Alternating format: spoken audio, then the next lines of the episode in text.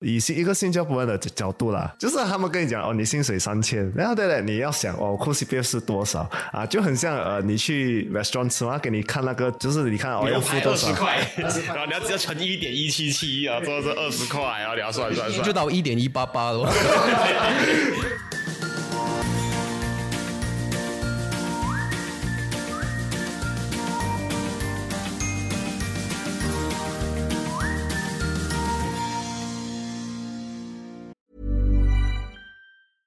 Hiring for your small business? If you're not looking for professionals on LinkedIn, you're looking in the wrong place. That's like looking for your car keys in a fish tank.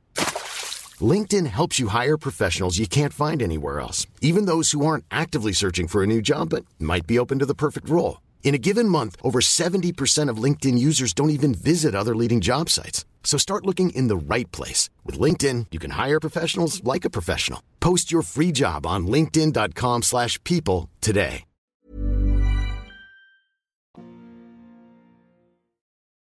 你现在收听的是新加坡最生活化的华语个人理财 Podcast《理财哦耶》。本期节目，让我们来。一起回顾呢以及，许多听众朋友们回馈告诉我们，他们从这集的内容里面获得了对于新加坡公积金，也就是大家熟悉的 CPF，有很不一样的新观点。本期节目的嘉宾是新加坡精明理财 YouTuber Honey Money SG 频道的 Chris。他在三十多岁的时候呢，就主动把大量的存款储蓄到他的公积金里面，来达成一个被称为 CPF Shielding 的保障。那在这个大部分的人都主张 Cash is King，资金流动的各种好处的。时候呢？为什么作为理财创作者的他反而主动这么做呢？让我们一起来回顾本集的内容，深度认识新加坡公积金 CPF 给到了人们什么样的保障？我们呢可以更好好的利用它的各大功能，还有各大用途。那在节目开始之前呢，要先让大家知道，本集节目是于二零二二年录制的，因此本集内容中提到的 GST 数额与一些数字呢，可能与现在的最新数据会有一些落差。不过这并不会影响我们深度的认识公积金能够为我们提供的。保障以及福利。那话不多说，我们马上一起来重温本集的内容。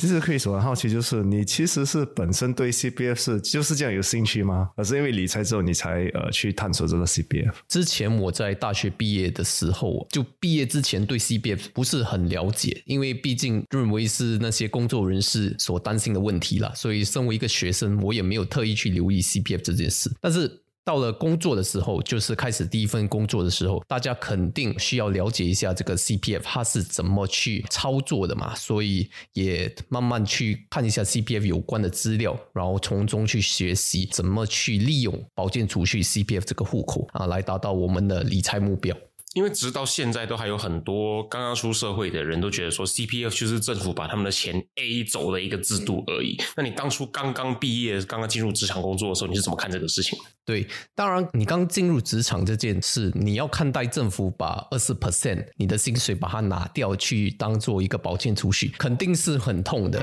因为我们举例来讲，比如拿一个月薪三千元，那二十 percent 是大概六百块嘛，那六百块你剩下来只剩下两千四。那可能很多人就觉得从三千的薪水变到两千四，那是一个很大的差距。对，但是那时我的想法是，啊，你不要忘记，虽然你已经扣了二十 percent，但是你的雇主、你的 employer 还需要帮你填补十七 percent，那个是他们 employer 的 contribution。所以如果你以这个角度来看，其实你是多加了十七个 percent 的这个 income，而不是少了二十 percent。当然，很多人也会去争议说，诶，这一共三十七 percent 都不是你看到的钱嘛？当时我的我的立场就是，虽然这笔钱你看不到，但是比如说我们的普通户头，它是有很多用途的嘛。那稍后我们再一一去探索有什么用途。嗯，对，可是他给我感觉就是以一个新加坡人的角度啦，就是他们跟你讲哦，你薪水三千，然后对了，你要想哦，扣 CPF 是多少啊？就很像呃，你去 restaurant 吃嘛，给你看那个，就是你看哦，要付多少块，然后你要直接乘一点一七七啊，做是二十块啊，你要算算算，就到一点一八八了。对对对，所以对于就是我一个新加坡来讲，会啊，每次都要有这个顾虑咯。我很多工读生也问我说，哎，你这个薪水是 before CPF deduction 还是 after CPF deduction？你 commission 有没有是扣 CPF 这种东西？可是现在 CPF，因为我们只知道就是有三个户口嘛，OA、SA、MA，那 OA 就是可以买家，SA 就是退休计划。因为你有时有讲一个 concept 就是 CPF s h i l d i n g 这个 concept，所以我们怎样可以以这些户口利用这个 CPF shielding？OK，首先先聊一下 CPF shielding 哦，这个中文叫呃屏蔽啦。那屏蔽的一个操作，那为什么你要把它 shield 或者你要把它屏蔽？呃，我们先要了解那个出发点。首先，我们了解这个普通户头它是大概二点五 percent 年利率，然后特别户头它是 four percent 嘛，四 percent。所以，当我们到五十五岁的时候，会有多一个户头出现，那就是我们的退休户口 （retirement account, RA）。所以，当你的这个退休户口已经启动的时候呢，它需要从你的普通户头还有特别户头去提取这些金额嘛，让他去 top up 这个 retirement account。那他要先从哪里去 withdraw 这个 money 的话呢？其实是先从这个特别户头，因为特别户头它主要的用意就是用来保障你的退休有足够的钱嘛，所以他会先从这个退休户头去提取这笔大款。那屏蔽的作用就是为了把这个特别户头的钱保护起来，不要让你的退休户头去从你的特别户头去提取这笔钱。哦，嗯，等一下，退休户头不就是 SA 本身吗不是不是，退休户头是 retirement account。？OK，RA。就是之后你五十五岁，他就会我们上一次聊到的就是五十五岁之后，根据那个一百千多少多少，然后呢转换成了那个 RA 对对，就是如果你有一百九十二千，你就会可以拿出来192啊，这些些。我来比一个比较简单的例子啊，就比如说你有两个 bank account 嘛，一个 bank account 给你二点五 percent，一个 bank account 给你四 percent，那你可能需要一笔钱来做一笔投资还是生意，那你要先从你的二点五 percent 去提这笔钱，还是你的四 percent 的 bank 户头？当然你要选那个二点五 percent 的嘛，因为你的四 percent 它可以继续利率比较高，它可以帮你赚更多那个 income，所以。屏蔽的道理也是一样的，你要先从那个比较低利率的这个户头去提笔这笔款项，所以屏蔽 CPF shielding 的目的就是要这样操作啦也。就是说，我要保护到我那四 percent 的 SA 的钱没有被提出来的那个概念，它算是一个屏障、一个 shield 的一个概念。所以大概是这个道理。那达成条件是什么？如果你的 SA 的钱进去了你的这个户头 RA 的话，它也不是四八仙吗？对对对，但是你不要忘记，就是你的 RA four percent，你的 S 也是 four percent 嘛，但是你现在你的 OA 还是二点五 percent 嘛，所以那个前提是你的 OA 有足够的款项把它转进 RA，所以你的二点五 percent 变成 four percent，而你的特别户头你的 SE 还是继续保持着它的 four percent，因为它还里面还是有钱嘛。如果你没有做这个屏蔽或者屏障的这个操作，变成你的特别户头变得很少钱，然后你的普通户头还是这么多钱，哦，因为 I 它会 prioritize，他就会他会先拿 SA 先拿嘛 SA 的钱。那我理解了。哦，你就是不要他保护。OK OK，现在我就了解了。这个话题比较干呐、因为也比较难了解，所以可能要解释的比较深入一点，大家才会有一个因为我们把钱放进去 CPF 的时候，我们是没有办法去选择说我要更多进去 SA，更多进去 OA 的嘛，所以你就必须充值到 SA 到了那个我们要的程度之后，才有办法达成这件事情。没错。嗯，可是现在就是因为 SA 我们要冲到多少，就是它那个数据啦，那个号码。Full retirement sum 这个中文叫全额存款，OK，所以是一九二。对，一百九十二千十九万两千呐。对，所以你要保护你的 SA，你要讲保，就是要讲护它。OK，所以现在仔细来讲这个操作哦。那当我们到五十四岁十一月的时候啊，为什么这么仔细？是因为你到五十五岁，你的退休户口会启动嘛，会开启。那你要在五十四岁十一月的时候，你就开始做这个 shielding 的这个操作。那你要怎么去操作呢？那它主要这个 shielding 你是要投资。那你要投资的项目，它能够让你用你的 SA 去做这个 investment，不然很多投资项目其实是不接受 SA 做 funding 的。所以，如果大致上来看，SA 能够投资的项目并不多。嗯，是占非常少数的，不像我们的 OA，其实可以投资蛮多东西嘛，比如说股票啦、债券呐、啊、甚至一些基金等等。但是特别户头它其实能投资的款项啊、还有项目其实是很少的，所以主要是一些短期债券啊 （short-term bond fund）。然后你到五十四岁的时候，你去投资一个短期债券，然后它就会从你的这个特别户口、你的 SA 去提取这笔钱了，所以这笔钱就已经到了那个债券里面。面，然后就到你的退休户口五十五岁的时候开启的时候，他要拿钱嘛，他不懂去哪里拿钱，诶，特别户头没有钱呐、就拿不到钱嘛，所以他就从普通户口提取这笔啊钱来作为他的 retirement account 的这个资金，所以他已经达到屏障屏蔽的这个效果，这个 shielding 的效果。然后五十五岁过后，你的 retirement account 已经有足够的钱了过后，你再把你的债券把它卖掉，卖掉了之后，它就会回到你的特别户口，继续帮你赚那个四 percent 的利息。哦，OK OK，可是这样的话，你不用担心你会不会达到那个一百九十二千。嗯，对，这也是另外一个要求啦。另外一个要求就是你要确保你的普通户口有足够的钱，让他去这个退休户口这个 retirement account，就是以我们现在二零二二年的全额存款是十九万两千嘛，一百九十二 k，你要确保你的普通户口最少也有一百九十二 k 啦，不然的话，他还是会从你的特别户口继续啊、拉钱的嘛。想确认一下，这个一百九十二千的这个 full amount 是指在 SA 里面，还是全部加起来，还是怎么去算的？嗯，如果以特别的情况来看，通常是 OA plus SA，就是普通户口跟特别户口加起来一起一百九十二千，这是正常的操作嘛？因为啊、我们公积金局只需要你一共有一百九十二千就 OK 了，他们就会把全部拉进去退休户口。每个月会配到一千五百块，是根据上次我们聊到是这样的一个大概一千六的现在，所以 CPF shielding 这个操作不是每个人都可以做，因为毕竟你首先要有一笔很大的 CBA balance，所以你才能做做这个 shielding 嘛，不然你不够的资金去做这个 shielding，你也没有意义嘛。很大的一笔 balance 是指一百九十二千以上吗？还是绝对是以上了，因为如果你的你加起来的金额哦，这个 OA plus SA 少于一百九十二 K 的话，你做屏蔽这个操作就不可能了嘛，因为屏蔽毕竟是你要达到那个 hit 的 max 了，对，没错？嗯可是那时候我有看到你做一个就是 video，你是讲其实你 OA 很少钱也是，就是只有两万，就是指那个 minimum 啊，为什么你会呃就是把它弄得最少啊？OK，我弄最少的原因哦，就是因为我有用我的普通户口拿去做投资啊，就是一些基金，然后一些 funds 之类的。然后如果这个 C B F shielding 在我五十五岁的时候还有在生效的话，我就一定会把一些基金卖掉，我的一些投资把它卖掉，然后那个钱就会进到我的普通户口嘛，确保我有那时的这个全的存款。然后我才会去做这个屏蔽的这个操作，因为其实我现在的这个普通户口大概是在两万多啊，两、万多是那个最低的 requirement，因为如果你没有两万，你不能做用你的这个普通户口去做任何投资。OK，这样的话你不怕那个风险吗？做这种投资，嗯，当然有风险了，做任何投资都有风险。可是会低过呃这个二点五吗？还是哦，一定会啊，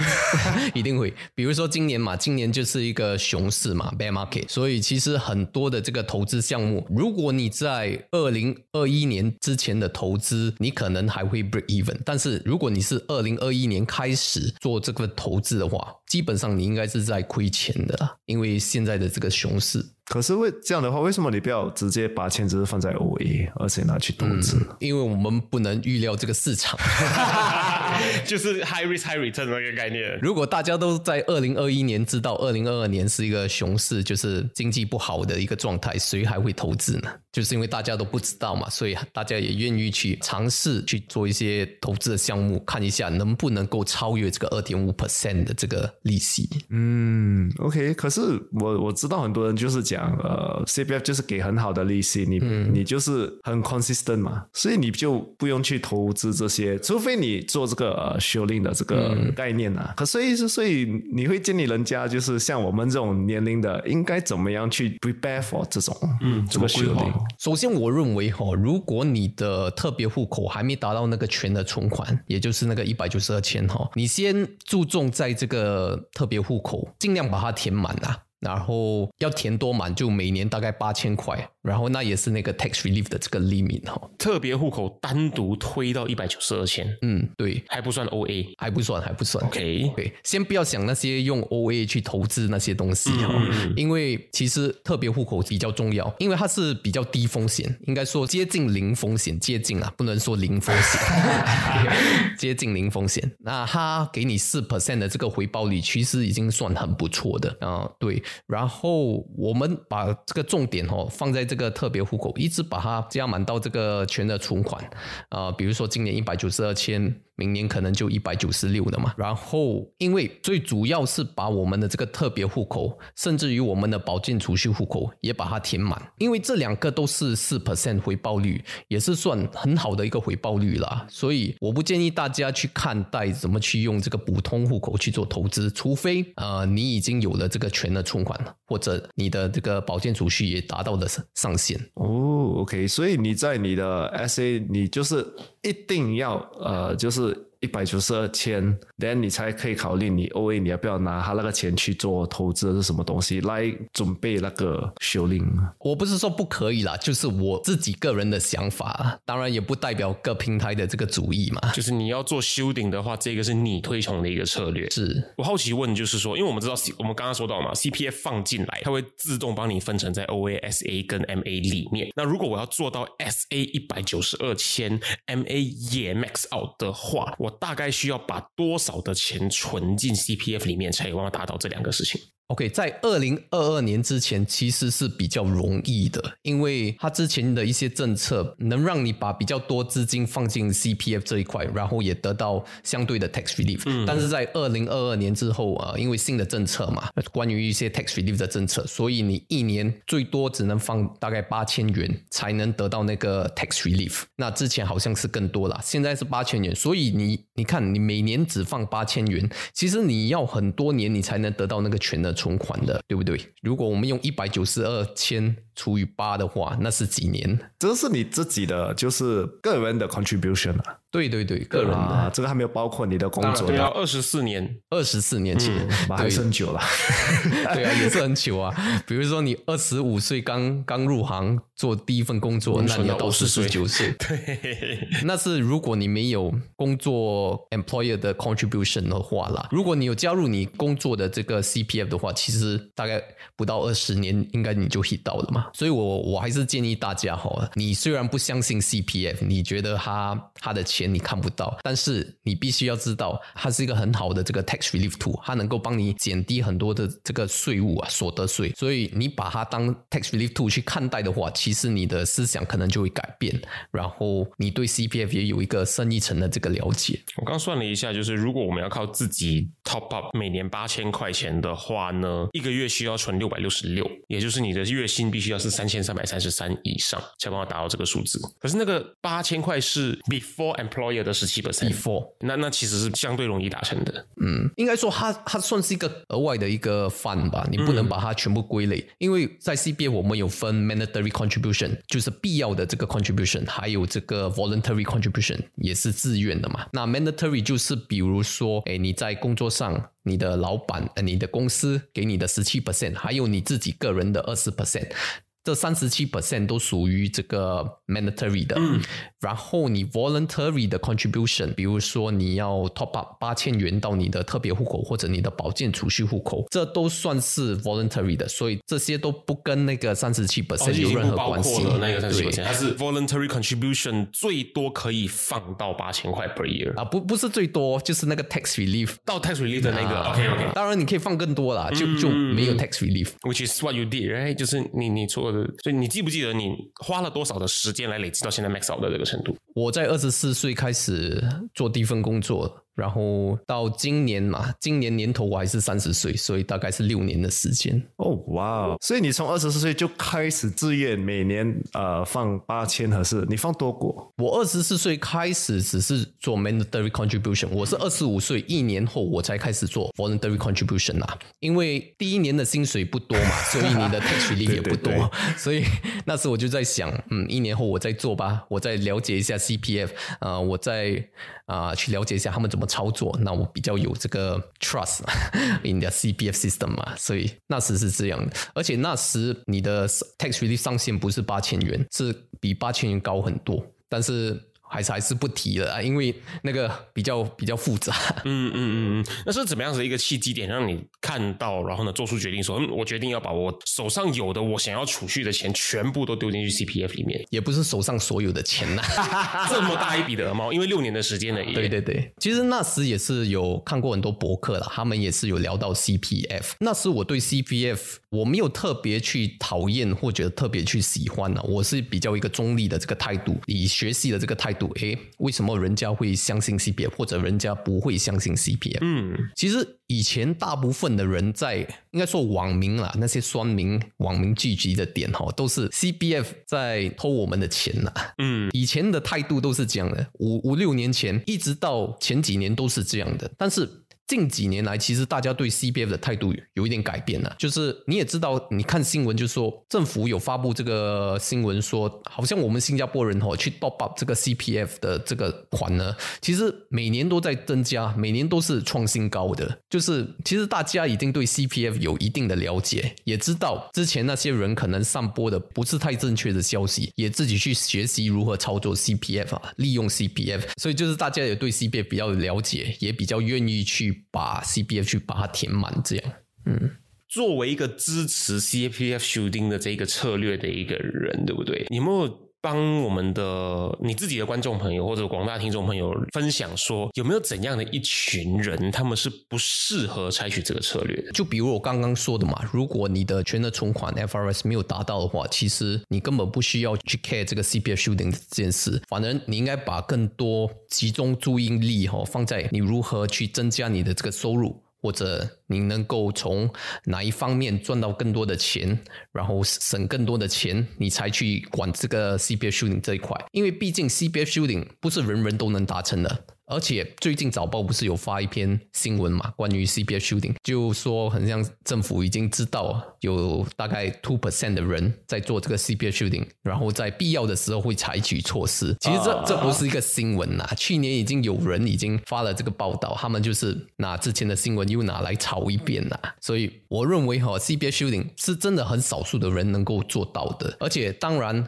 我们现在在讲二三十年后可能。这个 CPF shooting 就已经没有了，就比如当中，哎，政府就已经采取行动了，然后我们今天谈的是 谈的是也 也已经 not relevant 了。嗯嗯。所以其实我对 CBF shooting 的这个看法就是，我们现在能做到的就是帮助那些即将接近五十五岁的人，OK，让他们怎么去看待啊，如何善用这个 CPF 的存款来做这个 shooting。当然，如果你的 CPF 存款不够的话，那可能你也没有必要去做这个 shooting 了。就是你收入不够的时候呢，会鼓励你把钱留着或者去增加收入，不然的话，你把所有的钱都投进去 CPF 里面的话，对你的生活品质是有影响的，肯定是有影响的。因为毕竟那些能够做 CPF shooting 的，大致上都是收入比较高的啦，而且也也知道怎么去利用这些政府的一些政策来帮助他们自己啊，省了更多钱或者赚到更多钱。这些人都是比较有这个。Knowledge 也是有这个 power 的，可是你本身就是因为你就是二十四岁，你二十五岁就开始自己放，所以你每天你就是每个月的花费会不会很高？应该还是很低。嗯，不会啦，就是因为那时你刚出社会，其实你的消费水平跟你当学生的时候是差不多的，呃，就可能你多几百块就在这个 transportation 或者在外面吃饭这方面。不过毕竟你也是刚刚从学生转入成一个职业人士，你的消费。水平不会提高的太快的，所以其实对我那时的生活也没有太大的这个。影响啦，应该说，因为那时我也是一年后才开始做这个 voluntary contribution 嘛，所以那时我也是在一年内啦，就是工作的工作一年后也有一定的存款，所以那时也不会太影响。好奇问一下，是你现在是全职内容创作者对吗？诶，不是，我是全职工作人士，然后兼职 兼职内容创作者。内容，那你现在的工作跟那时候刚毕业出来的工作是在同一个领域里面吗？算是同一个领域吧。我前面还没有了解到，就是。Chris，你自己本身是在哪一个领域上班工作的？OK，我我从大学毕业那时是读会计系嘛，所以我刚入行的时候是做一个会计师，但是现在我不是做会计的，我现在是比较注重于这个 logistics and supply chain management，嗯，所以其实有一定的差距啦。Industry 是 logistics and supply chain，可是手上的 skillset 是会计相关的，对对对对。Ryan Reynolds here from Mint Mobile。With the price of just about everything going up during inflation, we thought we'd bring our prices down. So to help us, we brought in a reverse auctioneer, which is apparently a thing. Mint Mobile unlimited premium wireless. Ready to get 30, 30, bit to get 30, bit to get 20, 20, 20, bit to get 20, 20, bit to get 15, 15, 15, 15 just 15 bucks a month. So, Give it a try at mintmobile.com slash switch. $45 upfront for three months plus taxes and fees. Promo for new customers for limited time. Unlimited more than 40 gigabytes per month. Slows. Full terms at mintmobile.com. One size fits all seems like a good idea for clothes until you try them on. Same goes for healthcare. That's why United Healthcare offers flexible, budget friendly coverage for medical, vision, dental, and more. Learn more at uh1.com. 可是你那时就是呃，因为你就是讲你刚开始工作就是有一笔钱了嘛，就你不会去想就是投资股票啊，这什么？第一个想的是 CBA，很不年轻人哦，这个想法。对不对？因为 CBA 因为你讲到学这些还很远嘛，五十五而岁且那个时候 crypto 正夯的时候，不会每个人都想要去投 crypto 这个东西啊。那只是二零一五年呢、c r y p t o 还没这么夯。不过那时还是学生嘛，毕业之前，其实，在毕业之前，我也已经有做一些投资了啦，就是我已经嗯手上有持有一些股票或者基金之类的，所以 CPF。已经不是算我第一个呃认为理财的工具了，已经是我在做了一些投资过后，我才去看诶 CPF 是什么样的一个东西，然后在工作开始工作后才有更深一层的了解。就是已经外面转过一圈回来了。其实你对哦，像你讲的，就是这个学历，你需要有高的工资，再加上你真的是有一笔，就是钱不能要放哪里，可以这样讲吗？钱不知道放哪里，那你觉得 OK，放在这个公积金会帮你退休，就是这种概念啦。对对对，就是不要放在银行之外，可以放在哪里的一个想法。再补充一点呢，当然很多人呃到了二十多岁刚出社会的这个年龄哦，会考虑诶是否要把钱放进 CPF，还是要拿去投资，这也是一个分岔路啦。我觉得没有谁对谁错啦，就看你自己个人。当然我自己选择是一个。五十五十的这个概念，就一半的钱去 CBF，一半的钱去投资，所以这是我当时的想法。我也没有认为一定要全部把钱放进 CBF，也没有全部把钱放进投资，是比较一个中立的一个立场。这种概念也是蛮不错的，因为你一般就是保你可能退休之后的一个储蓄，连另外一边就是你可能放一点来，就是高比较高风险的，来看会不会赚到更多。就是让你有更多的选择嘛，你两边都可以去 explore 这样子。然后后期就是这么专注在把 CPF 修订这件事情 max out，然后呢又在这个年纪就开始去想很多很多投资。你究竟对自己退休的生活，或者是对自己退休那个状况，有什么样子的一个想象，让你来做出这样子的一个规划？OK，其实我当初接触 CPF，哦、不是为了退休，诶，不是为了退休，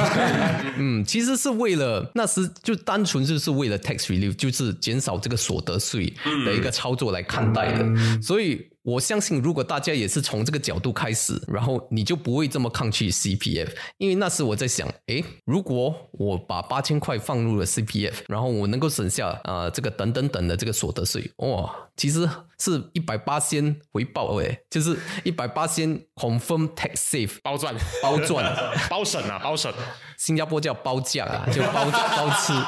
包吃包价啊，包价，所以所以那时我是以这个心态的。然后那时其实对退休也没有一个很清晰的一个概念啊，因为毕竟那时才二十四、二十五岁。但是我也是有立志要人生提早退休啦，就是在三十五到四十岁的这个年龄之间。当然，那时想也是很很狂妄的一个目标啦。但是，当你慢慢长大的时候，你就会发现，其实别人的理想生活跟你的理想生活其实不一定是要一样的。有些人奢求荣华富贵嘛，就是要开名车、住洋房，然后啊、呃每天有什么什么高消费的东西。其实生活也可以很简单呐、就是你也可以住 HDB 政府租屋，你每天就搭公交车，你每天就散步去公园散步，然后跟人聊天，这也是一个很好的一个退休生活。没有一个定义是说你的退休生活一定要是荣华富贵，每天花很多钱的，这也不一定是开心的一件事嘛。所以那时我就想，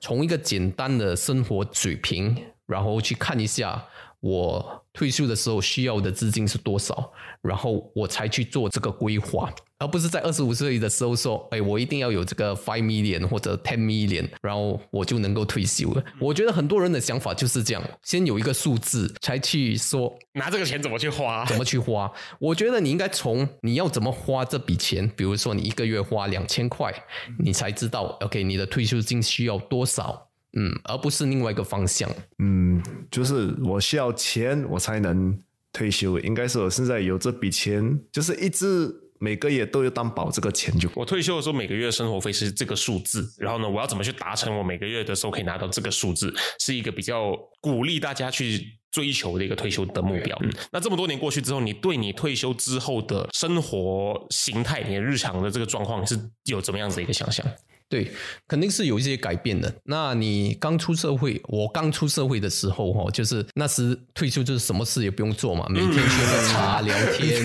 吃饭，生活就这样无所事事的过了。那时是这样的想法嘛？嗯。可是后来啊，你会渐渐发现，其实退休不一定是什么事都不做，而是你有时间，你也有这个资金精力去做你本身来做的事。就像你们两位嘛，比如说你们做这个播客，也是你们的热忱。那你们可能退休后还在做播客，然后你们也不是为了钱去做这个播客，就是为了要认识更多人去做这个播客，而且它也能够帮你啊。消耗一些时间呐，因为毕竟你没有在工作的时候，你的时间其实是很多的。然后有些人就是把这个时间浪费掉嘛，就每天去。做一些无所事事的事啊，还是你要做一些比较有意义的事？你要去改变这个世界的，听起来很沉重啊。但是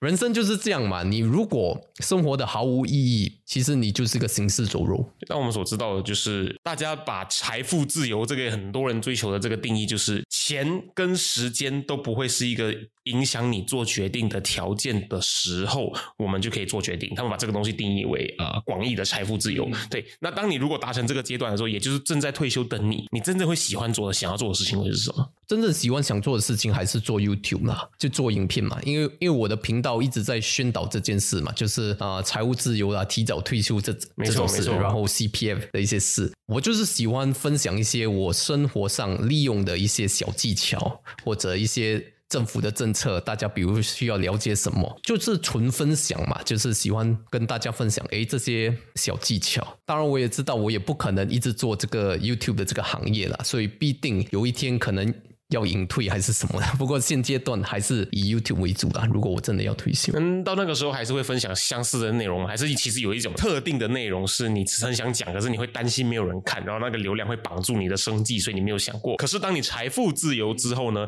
你会很想讲的。比如说举个例子，你真的很喜欢泡茶。嗯，你拍反而去拍一个泡茶相关的内容，有没有这样的一个东西是你不太敢拍，可是你其实很想要做的？我其实很喜欢讲工作职场的内容的，但是因为我现在的身份不方便讲，现在有上面的人会得罪到啊。对对，就这种事，可能你在退休过后，或者你自己创立公司，你才有这个胆量去讲嘛，因为你也是害怕，呃，不一定是自己公司的人。但是可能是职场上的一些 partner 啊，或者 business 合伙的人，他们也是看到的话，也会觉得，哎，你这样在恶意伤害我的这个品牌还是什么的，所以到现在为止，还是很多职场观念。不是大众能够接受的一些评语啊，所以可能以后会继续探索这一点。有没有一个你一直逢人必讲的一个职场上的一个 fact，跟大家分享一下？一个 fact 啊，能够分享的，也要劲爆一点的，然后呢，可以 可以跟人家分享的，给我想一下，嗯。OK，这个这个绝对可以分享的。HR is not your friend，人力部绝对不是你的朋友。人力部是为了公司而干事的，他不是为了你的利益而干事。嗯，那那通常想的说 HR is my friend 的那些人呢，他们会遇到什么样的下场？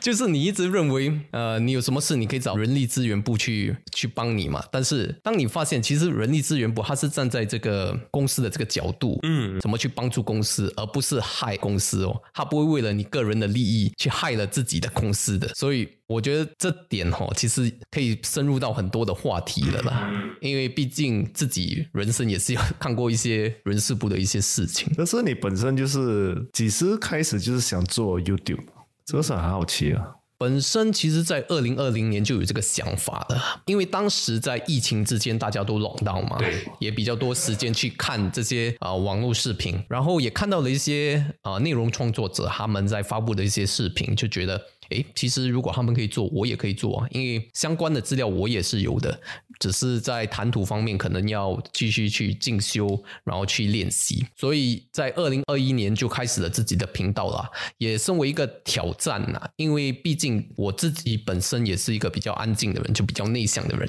也想要挑战自己，就是把自己放在荧幕上，然后去做一些 presentation 啊，然后啊让自己的口条比较流利一点。所以也算是一个人生的挑战，去做这件事。你创作之路走到现在，有没有在公开场合发表过演说？嗯，暂时没有啦。有这个机会的话，你会想要吗？会啊，会啊。其实我那时在看一些 pre-COVID 的这些 speaker 哦，我也上过一些 training 嘛，就觉得嗯，这些人的钱还挺好赚的。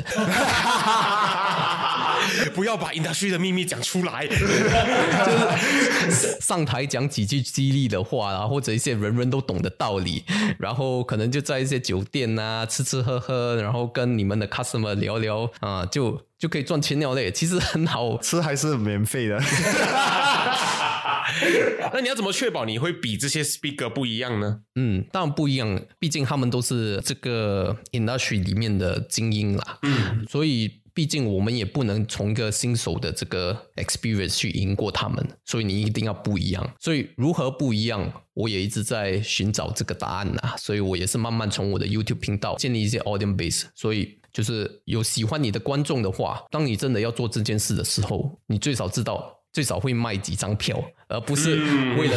能不能够卖担心这件事嘛？因为你知道，比如说你有几千个人、几万个人的这个追踪者，OK，你你有这个市场，而你不是来凭空去说，诶，我要开一个 speaking event，谁要来参加？大家都不认识你啊，谁要来参加嘛？是对，嗯，我们接下来每个到节目上来的嘉宾，我们都会问他这样的最后一个问题，它是一个开放式的问题，我们要问的就是呢，你怎么去定义成功这件事情？我个人定义成功这件事哈，就是自由。那自由的定义也是很广啊。我先说四种自由好了，财务自由嘛，财务自由我就不多说了，大家都知道，有一定的钱来过你想要的生活，不一定是荣华富贵的生活，但是就是要达到你的生活水平的一个生活，那是财务自由。那第二点是空间自由，空间自由英文叫 space free 的嘛，就是你可以在地球的任何一个角落。去做你想要做的事。等一下，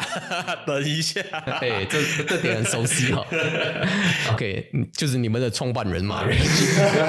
他就在世界各地啊去经营你们这家 TFC 的公司嘛，所以这也是因为他已经建立了这个基础，他也有了这个能力。资金的这个能力，他能够去世界各地去做一些旅游，或者是，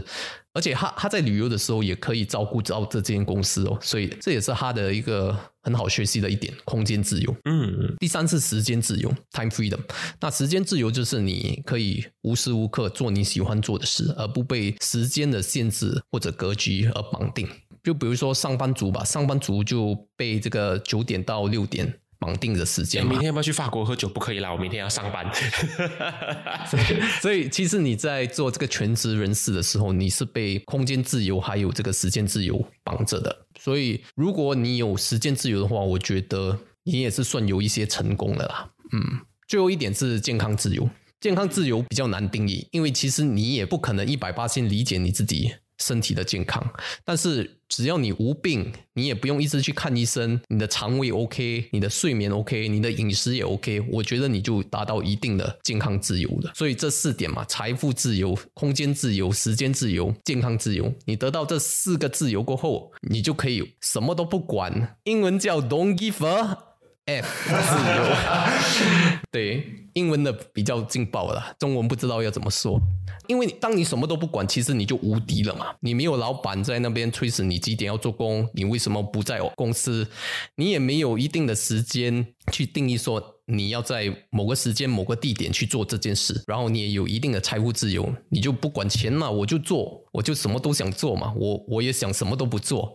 然后你也因因为你有健康自由嘛，那你也可以不太去去理会别人说你什么，比如说他们说你饮食不好啦，还是你运动什么，诶，我没病啊，我我也是 OK 啊，我也是饮食睡眠都正常，所以我觉得当你达到什么都不管的这个自由哈，其实我认为你已经算很成功的啦。你能达到一点都不容易了，你何况要达到四点？对，这四点就是无敌了，像你讲的。很多人一开始是有健康自由，他为了追求其他三样东西，把健康自由换掉了。嗯，对啊，对啊。好，今天谢谢 Chris 到我们节目上来跟我们分享聊天，谢谢。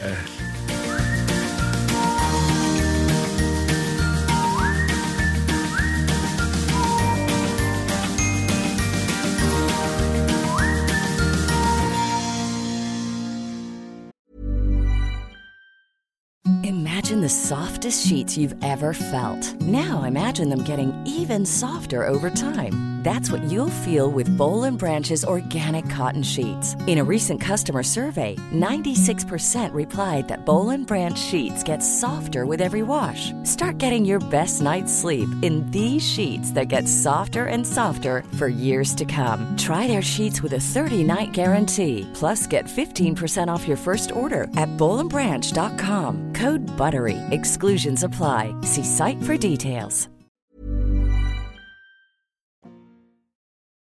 我们再一次谢谢哈尼曼尼到节目上来跟我们分享他为什么选择把他的额外的钱储蓄到 CPF 里面，而 CPF 修订呢又是一个什么样子的概念？其实 CPF 学龄听起来其实真的是蛮不错，就是你有更多的利息。可是这个我觉得应只可以给，就是像他讲的，就是这个人他已经有更多的钱，而且你没有很，就是你规划好好了。嗯，就是你如果你的储蓄的最主要目的确实就是做好长期规划，你没有想要有把它提出来的那一天的话，那么这是一个不错的选择，因为至少政府能够确保它的稳定，给你的那个报酬也会比储蓄在银行里面高的许多。可是你要知道，你这些放进去的钱就是拿不出来，所以如果你以以后要买房子，是你要结婚有孩子的事情，所以你要把这些放进去呃考虑之中。嗯，对。我们想说，总的来说，其实呢，不管哪一个投资策略，哪一个投资理财的商品都好呢，它最应该先考虑的，并不是商品本身，而是我们自己，我们自己的 financial goal，我们自己的财务目标是什么？你是要生小孩，然后为小孩子的教育需要一笔资金做规划吗？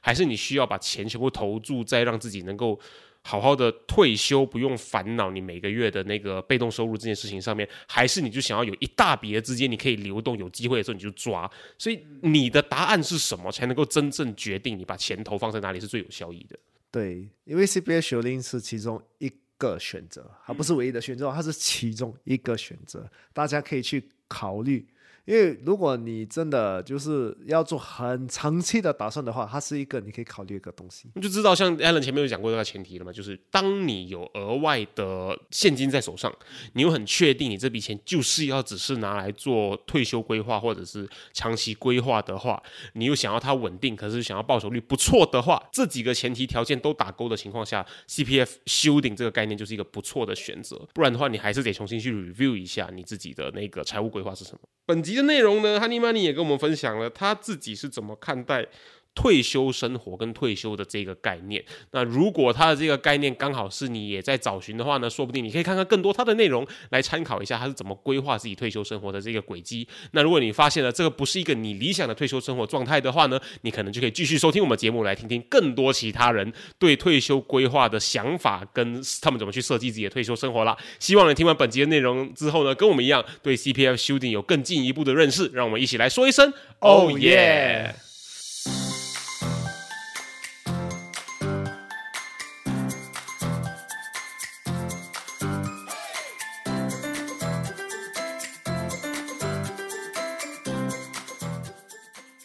喜欢今天的主题，你一定要持续追踪我们的最新内容，一定要跟身边很多很多的朋友分享，一定要帮我们增加粉丝。这样我们可以邀请到很多的 sponsor。如果你想要收听更深入的个人理财内容的话，你可以收听的 Financial Coconut 的其他英文内容，关注我们的 Social Media，所有的连接可以在下面的 Description 资讯栏里面找到。那各位朋友，我们下期见